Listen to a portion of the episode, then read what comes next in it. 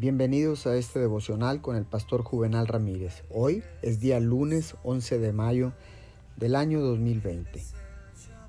La palabra del Señor dice en Primera de Pedro capítulo 1, versículos 6 y 7. Esto es para ustedes motivo de gran alegría, a pesar de que hasta ahora han tenido que sufrir diversas pruebas por un tiempo. Asimismo, la fe de ustedes, que vale mucho más que el oro, al ser acrisolada por las pruebas, demostrará que es digna de aprobación, gloria y honor cuando Jesucristo se revele. Los problemas están bajo el control de Dios y son uno de sus agentes más eficaces para cumplir sus propósitos y perfeccionar a sus santos, a todos los hijos. La mano de Dios está en cada problema que sucede en la vida de sus hijos.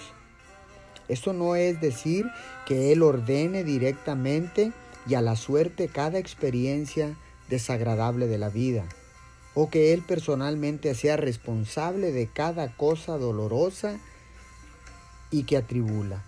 Sin embargo, ningún problema viene solo en este mundo, sino que llega con permiso divino para hacer su dolorosa obra con la mano de Dios involucrada, desempeñando sus bondadosos actos de redención a Él. Oremos, Padre Celestial, tú me has examinado y me conoces. Tú participas en cada aspecto de mi vida. Te damos gracias por estar cerca de nosotros en los momentos difíciles, en cada problema. En el nombre de Jesús. Amén y amén.